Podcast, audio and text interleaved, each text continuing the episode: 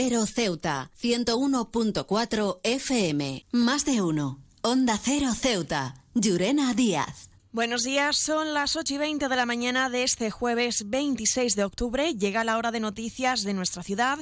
Es la hora de noticias en Onda Cero.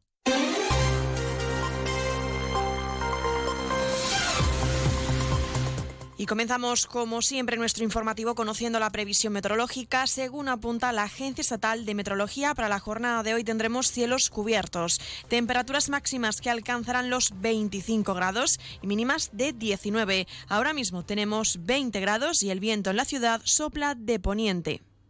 Servicios informativos en Onda Cero Ceuta. Pues entramos de lleno en nuestros contenidos. Se han acabado las diligencias previas del juicio caso en Vicesa que volverá a retomarse el próximo día 7 de noviembre. Un juicio que ha acabado la sesión con la petición de anular la acusación de organización criminal a Susana Román y Rabea Mohamed por parte de su defensa, así como el ofrecimiento por parte de la Fiscalía a los clientes investigados en el caso de una rebaja de penas si colaboran en este proceso.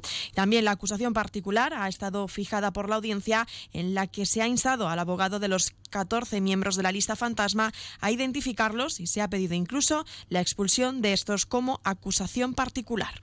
He viajado por todo el mundo y de Ceuta me encantan las murallas reales, el parque mediterráneo, las vistas desde los miradores, pero su café, vaya café, uno de los mejores que he probado y de eso sí que entiendo, café borrás, el café de Ceuta. Y seguimos hablando de la actualidad. La ciudad y el Ingesa han presentado la campaña conjunta de la vacunación contra la gripe estacional y la vacuna del COVID-19. El objetivo es llegar al 70% de la población mayor, así como reforzar la protección de las personas más vulnerables y del personal sanitario y sociosanitario. El director general del Ingesa, Jesús Lopera, insiste en que no hay riesgo al vacunarse de esta vacuna. Son muchos grupos de riesgo, pero lo que queremos es que todo el mundo se identifique y que el que tenga alguna duda, pues acuda a su centro de salud, hable con su médico y ya está.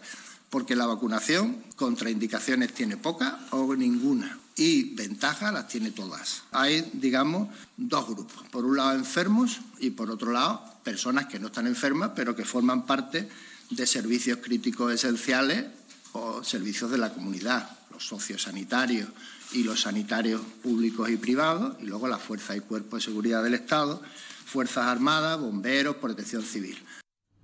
En total, el número de dosis adquiridas por la Consejería para esta temporada asciende a 16.600, de las que 1.300 son pediátricas y se van a administrar vía intranasal, a las que también hay que añadir otras 14.400 dosis de la vacuna del COVID adaptadas a la nueva cepa. Del mismo modo, la consejera de Sanidad y Servicios Sociales, Navila Bencina, ha hecho un llamamiento para concienciar a la ciudadanía porque es una responsabilidad de todos, responsabilidad de las, eh, las, administraciones de facilitar las vacunas a la, ciudadanía y responsabilidad de los grupos de riesgo mayores de 60 años que se vacunen, puesto que esto mejora la calidad de vida y ya que las, patologías que puede que puede tener la gripe y el COVID, pues puede agravar a todos los grupos de riesgo.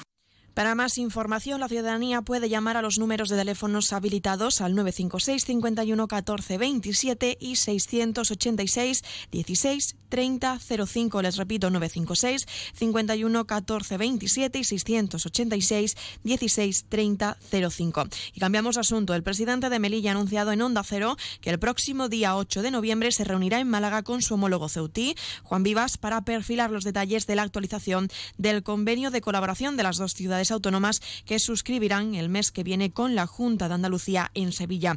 Juan José Imbroda ha reiterado que, salvo que ocurra algún impedimento de última hora, el próximo mes se firmará en Sevilla esta actualización que está muy avanzado, ha dicho, y que insiste en que se va a poder celebrar en esta fecha. Creo que está casi redactado ya. Hay un borrador muy, muy, muy hecho. Yo espero en este mes de noviembre seguro, ¿eh?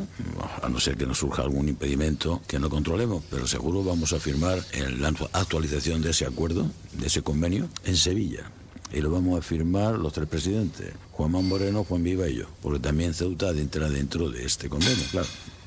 Así que eso va muy avanzado. Sofía Cedo, la diputada, que también está delegada para ello, está trabajando mucho, pero son trabajos que se hacen desde la oscuridad, que no es una cosa que esté luciendo ahora mismo, pero ya yo sí vamos siguiendo los pasos que se están dando y como he dicho, en, en noviembre lo firmamos.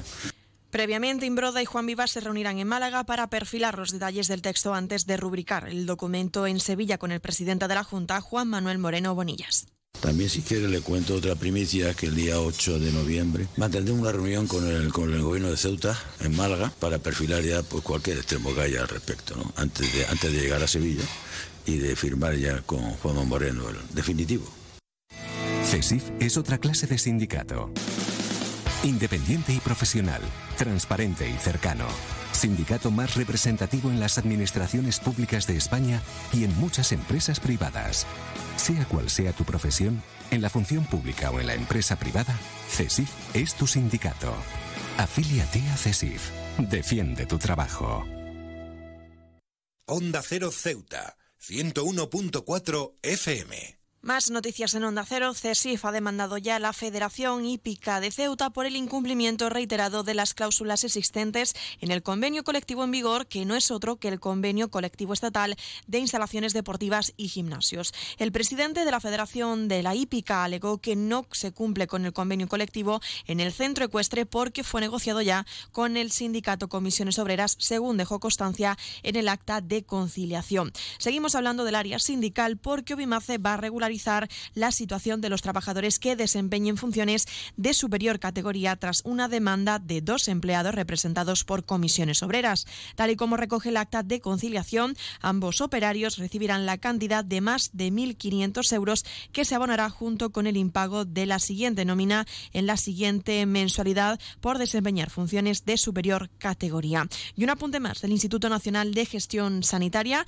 va a reforzar las salas de preparación del parto en los centros centros de salud de atención primaria de Ceuta con el nuevo material específico para el mismo. Con un presupuesto de algo más de 17.000 euros, será destinado a una adquisición de artículos como colchonetas, pelotas de pilate, cuñas, cojines o rodillos. Los Lion Days de Peugeot incluyen VPST, ventajas por ser tú. Una oportunidad con todas las letras para disfrutar de ventajas exclusivas en todos los vehículos nuevos y con entrega inmediata. Solo del 16 al 31 de octubre. Inscríbete ya en peyo.es. Borras y Ballesteros, visítanos en Avenida Marina Española número 30.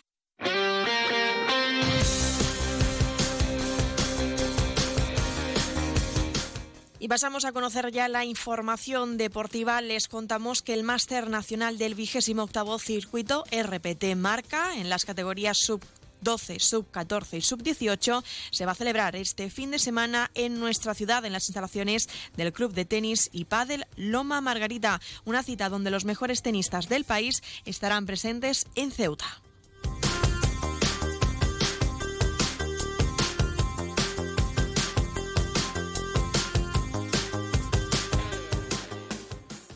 Más de uno. Onda Cero Ceuta. Llurena Díaz.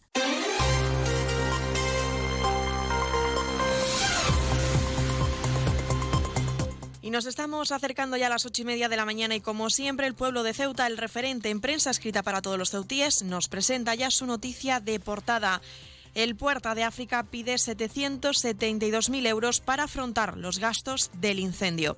Se quedan ahora en la mejor compañía, la de más de uno con Carlos Alsina. Nosotros regresaremos a las 11 y 3 minutos para contarles a modo de titulares las noticias más destacadas del día. Y como siempre, a partir de las 12 y 20, una nueva edición de nuestro programa Más de uno Ceuta, de la mano de nuestra compañera Carolina Martín. Aprovecho también para recordarles que pueden seguir toda la actualidad de la ciudad a través de nuestras redes sociales en arroba Onda Cero Ceuta, tanto en Facebook como en Twitter. Y respecto a la previsión meteorológica, tendremos hoy cielos cubiertos con temperaturas máximas que alcanzarán los 25 grados y mínimas de 19. Y actualmente el viento en la ciudad sopla de poniente. Esto ha sido todo, me despido, que pasen muy buenos días.